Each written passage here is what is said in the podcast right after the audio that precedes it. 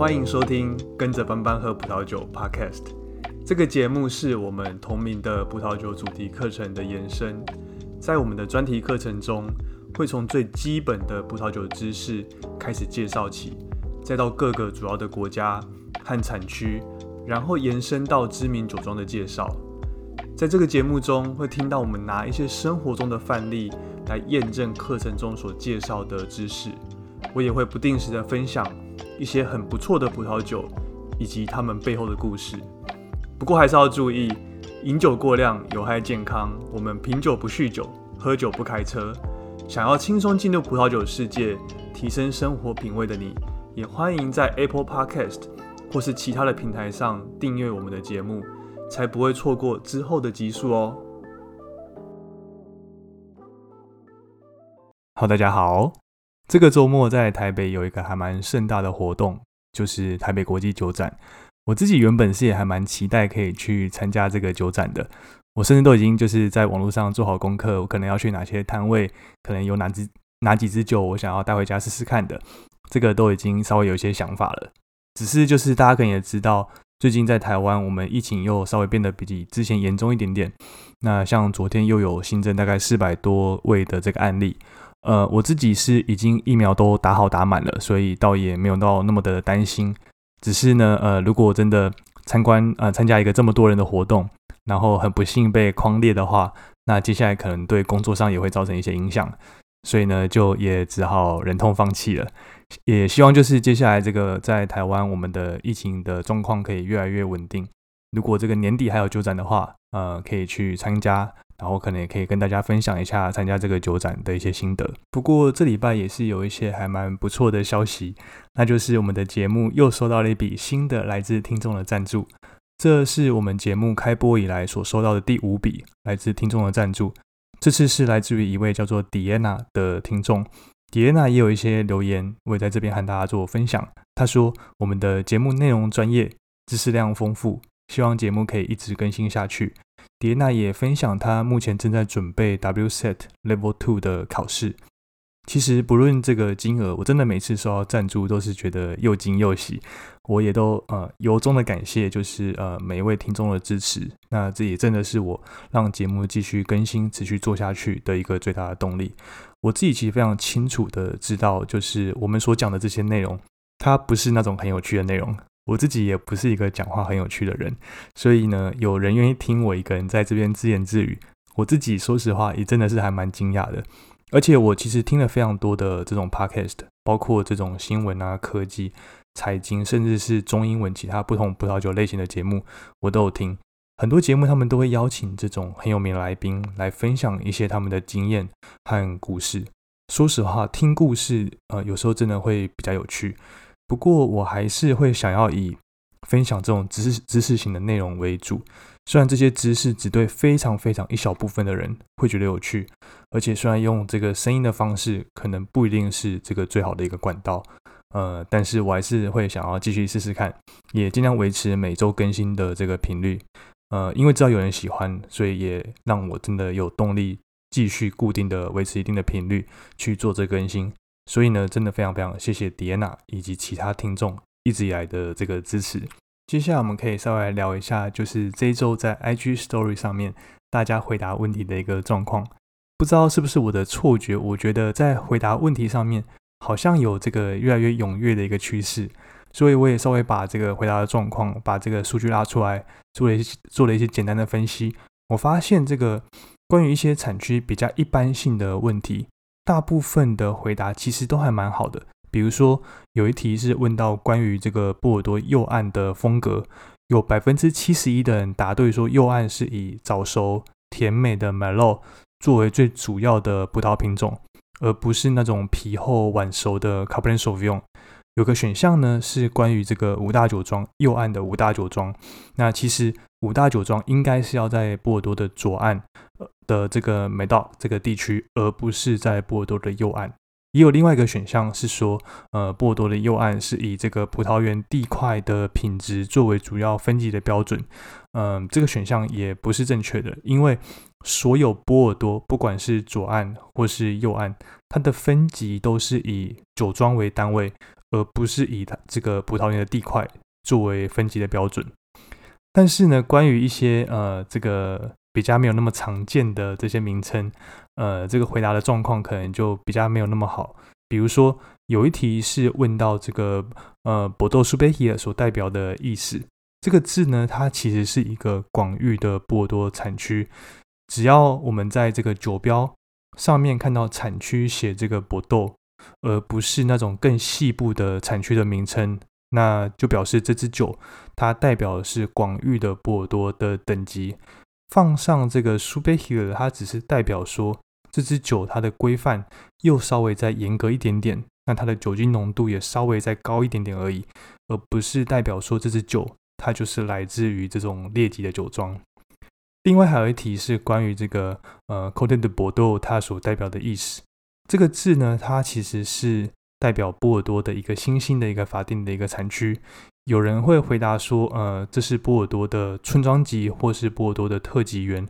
其实波尔多并没有所谓的村庄级或是这种特级园的概念，这样的概念呢，要到我们今天所要聊的这个勃艮第，勃艮第，那我们待会就会讲到这个所谓的村庄级或是一级园，还有这个特级园。好，那。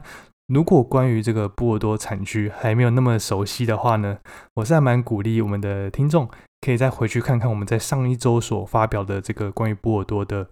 产区的这个文章，我觉得里面是整理的还蛮详细的。那我也都有放在之前的集数的这个资讯栏链接里面，也都可以找得到。那当然有任何的问题也都可以透过 IG 私讯我。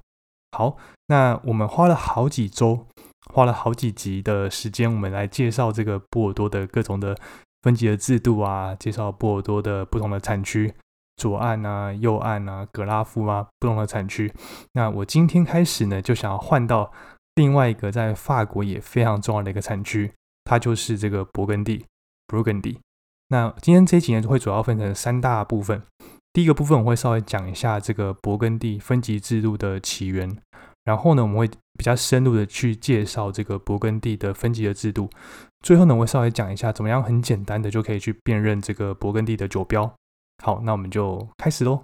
我们之前在介绍一八五年列级酒庄分级制度的时候，我们有提到，在一八五年的时候，在当时拿破仑他要在这个法国的巴黎举办这个万国博览会，所以他就要求当时的波尔多商会提供给他一份当时波尔多。品质最好的酒庄的一个列表，那这也是这个波尔多一八五五年列级酒庄分级制度诞生的原因。在同一个年份，在当时，其实，在呃法国比较内陆的地区，勃艮第这个地方，其实也发生一件事情。在当时，有一位叫做拉瓦勒的人，他在当年发表了一本书。这本书里面，他把勃艮第的葡萄园依照他们的品质，每个葡萄园它的地块，它所生产的葡萄。的风格的品质做了一个很巨细靡的一个分类，他把它们分成了五个不同的级别。这本书它也成为了后来在一九三零年代左右，当法国的官方他们要开始去针对勃艮第的地块去做分级的时候，很重要的一个参考书之一。这边就有个问题是，那拉瓦勒他当年为什么他帮这个呃他分级的方式不是像波尔多一样是用酒庄为单位去做分级？而是把勃艮第的葡萄园的地块的品质，针对它每个地块的品质去做分级呢？这其实是跟这个勃艮第他们修道院的文化的历史背景有一个很大的关系。其实我们都知道，这个葡萄酒它其实一直以来都是呃基督教仪式里面很重要的一个部分。所以呢，在呃公元九一零年左右的时候，当克鲁尼修道院他们扎根在勃艮第这个地方的时候，他们在那时候就把所有勃艮第的占地。全部都把都把他们开垦成葡萄园。那僧僧侣们，他们其实非常希望可以呃酿出很好的葡萄酒，因为一方面他们可以出于这个仪式的需要，另一方面其实也是为了把他们这些葡萄酒品质很好的葡萄酒，可以把他们进贡给主教或是一些很有权势、很有地位的人。在那个时候，其实僧侣他们是一群受过高等教育的人，他们知道怎么样读、怎么样写。怎么样去记载一些事情？所以呢，他们就可以开始针对勃艮第的土地，可以开始去做比较有系统性的记录。那经过很长一段时间之后，他们慢慢也就发现说，有的时候在两块其实靠得很近的这些葡萄园，但是他们酿出来的葡萄酒的品质很有可能会品质可能会很不一样，或是风格可能会很不一样。所以慢慢他们也就开始意识到说，呃，这个土地的品质，或是这个葡萄园它们的坡度，或是它日照时间的长短等等，其实都会影响到这块土地它所酿出来的酒的风格还有品质。所以呢，这个勃艮第它的土地的意识就和它的这个宗教的背景其实是很绑在一起的。勃艮第因为它是处在比较内陆的关系，所以呢，它像它就不像波尔多那样是以贸易作为它作为它最主要的一个的一个发展。对这个勃艮第来说，拥有多少的土地，还有这个土地它本身的品质，还有它的声望，其实才是决定它最主要价值的一个方式。所以呢，他们就比较会把这个葡萄酒它的品质和这个土地的品质，把它紧紧的把它绑在一起。那这其实也是一件还蛮自然的一件事情，所以呢，不过在这边我们就有一个很重要的观念，就要知道说，我们之前介绍过的波尔多，它分级的方式，主要是因为它贸易是息息相关的，贸易一个很重要的就是品牌，品牌就跟酒庄其实是绑在一起，但是呢，在勃艮第这边的分级方式，主要是以葡萄园地块的品质，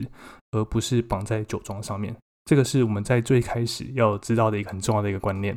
我们现在知道，勃艮第这边主要是针对葡萄园的品质来做分级。那下一个问题就是，那它到底是怎么分的？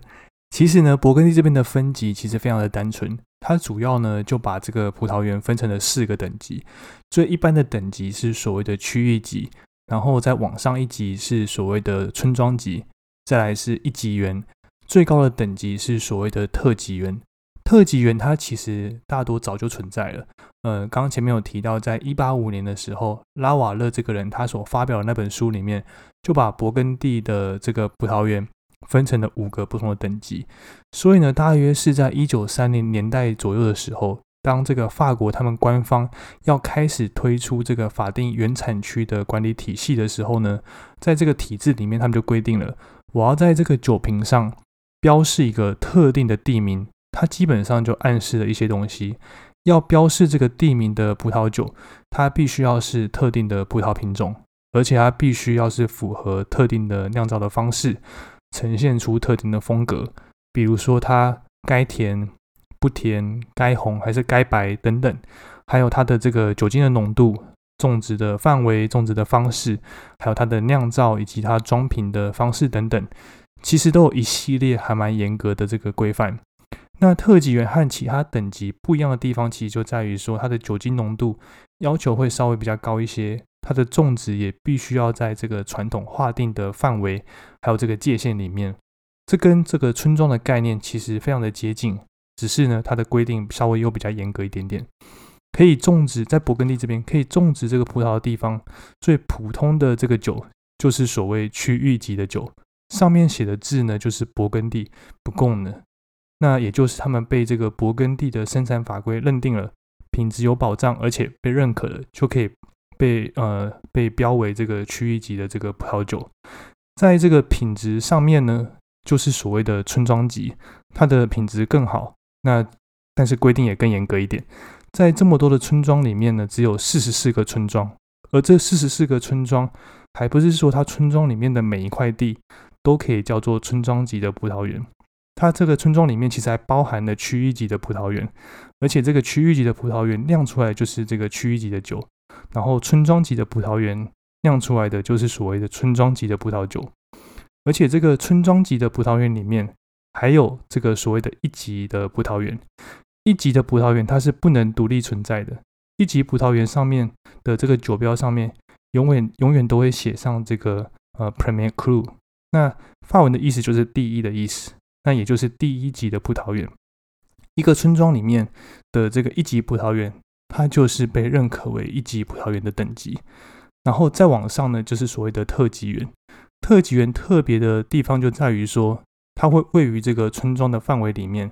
但是呢，它也有可能会跨村庄。这个时候你就会问说，那一个葡萄园它如果跨村庄的话，那它要怎么去挂这个村庄的名称呢？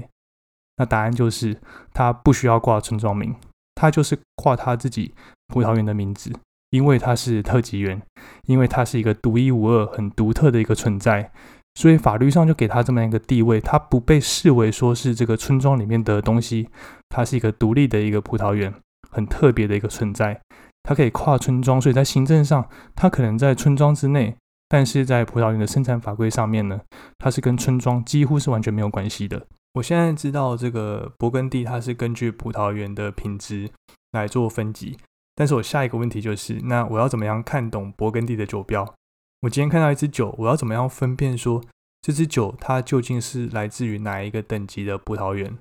这其实也非常的简单。我今天呃拿到一支酒。在酒标上面，如果我看到它呃出现这个 b o u r g o n 这个字，B O U R G O G N E，我就知道呢这是勃艮第的意思。那我看到这支酒，我就知道说这支酒它是来自于比较便宜的区域级的酒。当然也有比较贵的这个区域级，主要还是要看说这支酒是谁酿的。如果是一个名庄它酿的这个 b o u r g o n 很有可能也要台币三千多块钱。但是不管怎么样，我看到 b o u r g o n 我就知道说。这是一支区域级的酒，然后呢，如果我在酒标上看到这个看不懂的字，那它很有可能是这个葡萄园的名称，也有可能是呃村庄的名称，所以呢，它有可能是来自特级园，也有可能是村庄。但是如果这支酒是一支特级园的酒的话，那在酒标上我一定会看到空 Q G R A N D C R U 这个字，所以基本上我只要。是呃，知道说这是来自勃艮第产区，然后我在酒标上面看到空 Q 这个字的话呢，它就是一支勃艮第的特级园。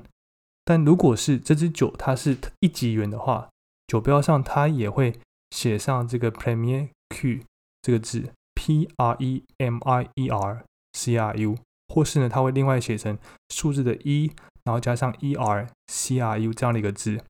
我看到这样的一个字呢，我就知道说这支酒。它是来自于勃艮第的一级园。如果在酒标上面它没有写一级，也没有写空 Q，然后呢，我又看到这个看不懂的字，这个看不懂的这串字呢，很有可能就是这个村庄的名称。那这就是很有可能就是勃艮第它是四个村庄的其中一个。所以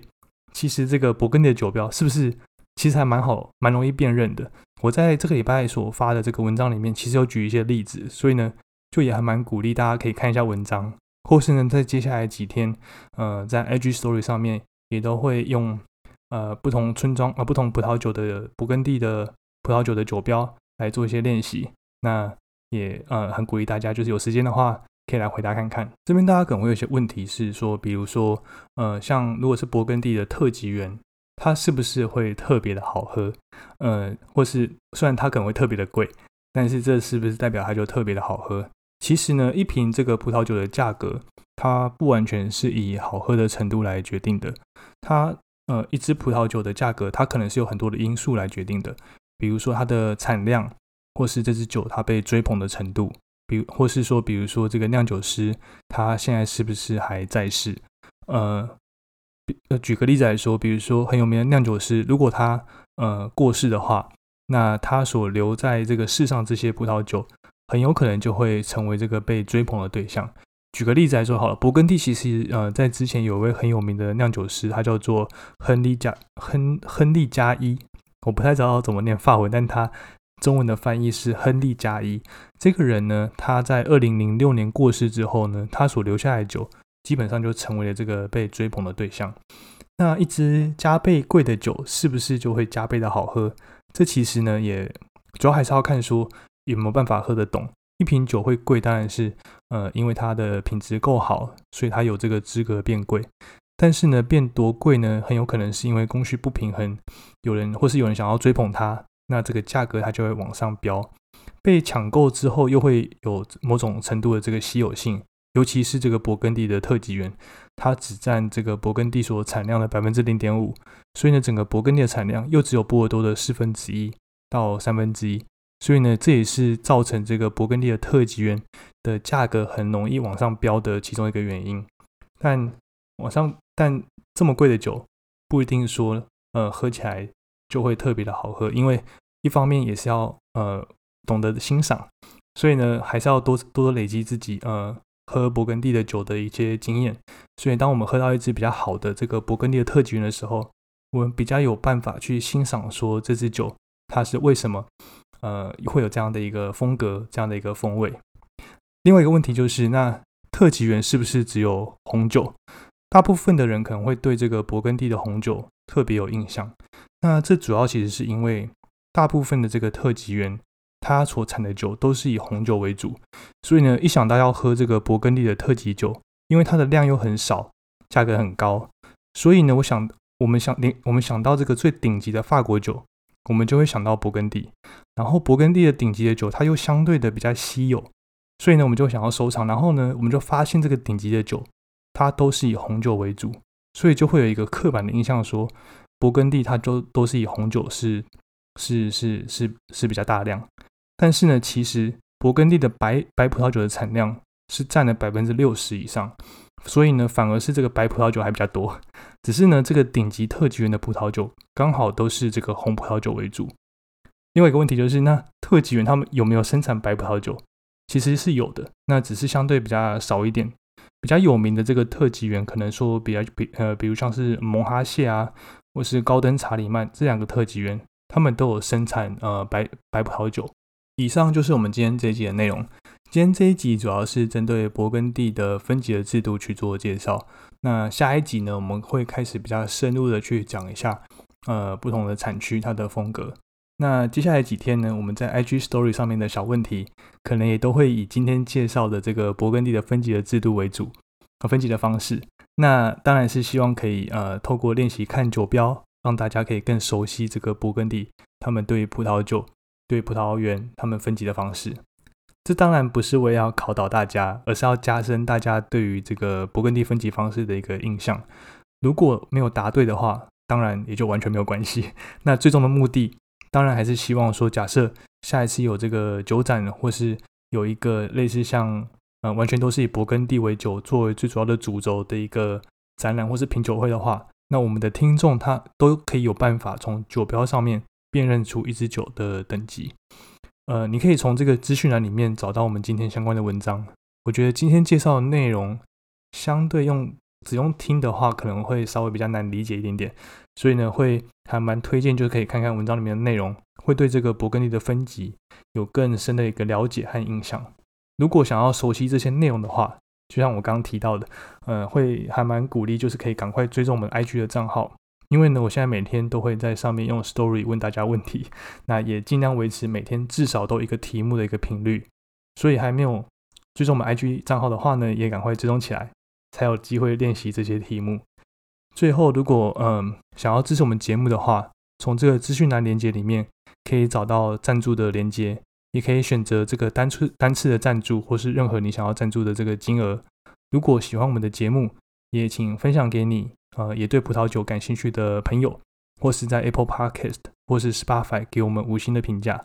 如果有任何的问题和建议，或是有什么任何想听的内容，也都欢迎透过 Apple Podcast 的评价或是 Instagram 的私讯来联络我们。